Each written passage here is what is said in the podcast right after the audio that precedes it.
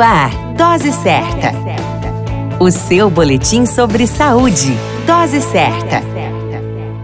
Olá, eu sou Júlio Cazé, médico de família e comunidade. Esse é o Dose Certa, seu boletim diário de notícias. E o tema de hoje é as cores de fevereiro no calendário da saúde. Nos últimos anos, alguns meses foram sendo associados a cores. Começou com outubro rosa, continuou no novembro azul e depois vários outros surgiram. As cores são símbolos assinalados em campanhas de conscientização sobre doenças. O fevereiro roxo e o laranja fazem parte desse grupo de conscientização. No caso do fevereiro roxo, mês da conscientização fala sobre lupus fibromialgia e doença de Alzheimer. O lúpus eritematoso sistêmico é uma doença autoimune, ou seja, ocorre quando o próprio sistema imunológico de uma pessoa passa a atacar órgãos e tecidos do próprio corpo, como se fosse um desconhecido.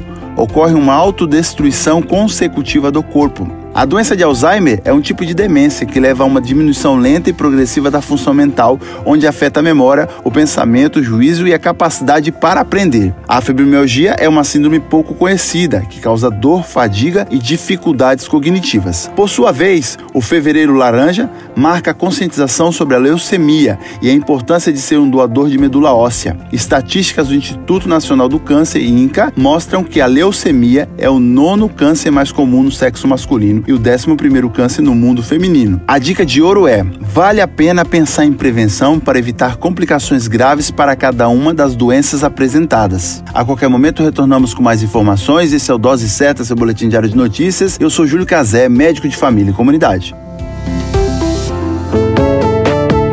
Dose Certa, o seu boletim sobre saúde.